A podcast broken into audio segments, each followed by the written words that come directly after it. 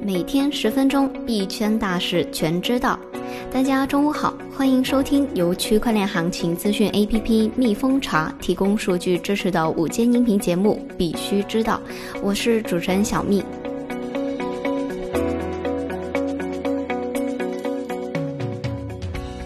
今天的主要内容有：比特币面临的显著阻力位于七千零五十和七千四百之间。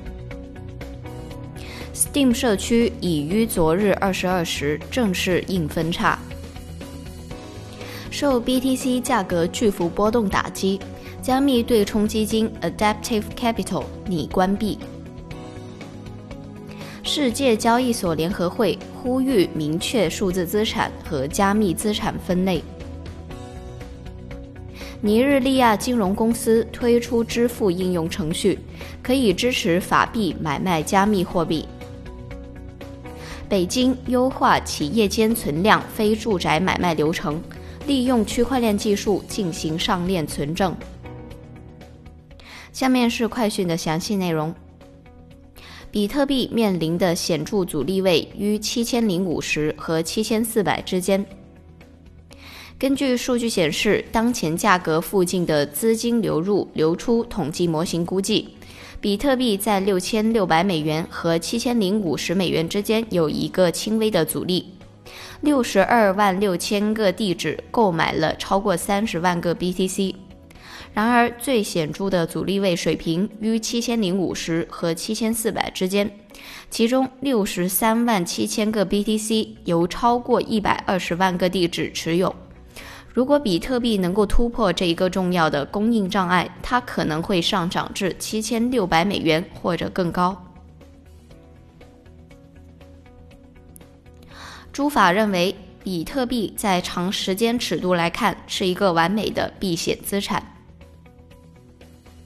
必应矿池创始人朱法表示，比特币首先不避短期风险，比特币也不规避经济危机的风险。比特币和股市有太多的联动关系，可能很难避股票的险。过去十一年里面，比特币避了一个最大的险，就是通胀风险。我认为，比特币不管是对于货币危机，还是货币导致的经济危机来讲，比特币基本上在长期的时间尺度来看，都是一个完美的避险资产。Steam 社区已经于昨日二十二时正式硬分叉。Steam 社区已经于北京时间三月二十日二十二时正式硬分叉，新店名为 Hive。此前消息，Steam 社区将对 Steam 进行硬分叉，以使 Trump 基金会完全与之分离。Steamit 针对博客的区块链 Steam 也将转移到 Hive 点 io。在 Steam 代币供应方面，开发人员将在某个区块捕获所有钱包的快照，然后将相同代币量分配给新链上的所有钱包。除了由波场基金会控制的 Steemit 钱包外，所有在 Steam 上有代币的人在新链上将有代币。受 BTC 价格巨幅波动打击，加密对冲基金 Adaptive Capital 拟关闭。加密对冲基金 Adaptive Capital 告知其有限责任合伙人正在关闭其基金，并将剩余的资金返还给投资者。该公司在致投资者的信中表示，自本月初以来，道琼斯工业平均指数一直处于自由落体模式。相较于美国股票市场，数字资产经历了一段相对平静的时期。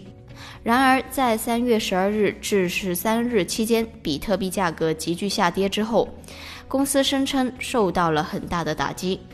该对冲基金表示，在这种不稳定的环境下继续运营的风险大于潜在收益。世界交易所联合会呼吁明确数字资产和加密资产分类，作为对欧盟加密相关监管框架的回应。世界交易所联盟 （WFE） 呼吁明确数字资产和加密资产分类。WFE 在三月二十日的一份报告中回应问题时表示：“我们认为，采用一个同时涵盖数字资产和加密资产的单一欧盟分类是有价值的。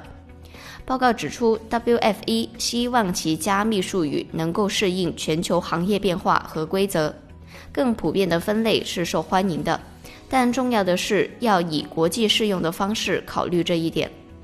加密术语应具有适当的灵活性，以适应国际分类的发展。该组织表示，这将改善欧盟内部以及全球其他地区的合作。国际货币基金组织副总裁称，稳定币难监管，CBDC 有潜力加以遏制。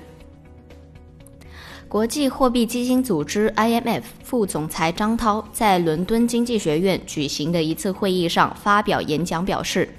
央行数字货币 CBDC 可以为金融领域带来许多优势，特别是可以实现快速无缝的转账，并为没有银行账户的人提供金融服务。他同时指出，全球经济正在发生一场革命，各国的央行必须创新以避免被淘汰。他断言 CBDC 有潜力遏制越来越受欢迎的稳定币，并称这些资产可能难以监管。并可能对金融稳定和货币政策传导构成风险。尼日利亚金融公司推出支付应用程序，可以支持法币买卖加密货币。根据消息，尼日利亚金融科技公司 First Kudi 为用户提供了一款货币兑换和支付应用程序。这款移动软件可以帮助用户利用法币奈拉以及美元买卖加密货币。用户可以将自己的银行账户或信用卡连接到该应用程序。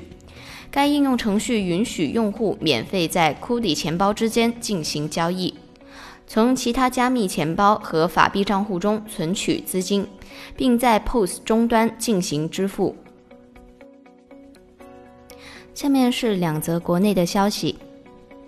北京优化企业间存量非住宅买卖流程，利用区块链技术进行上链存证。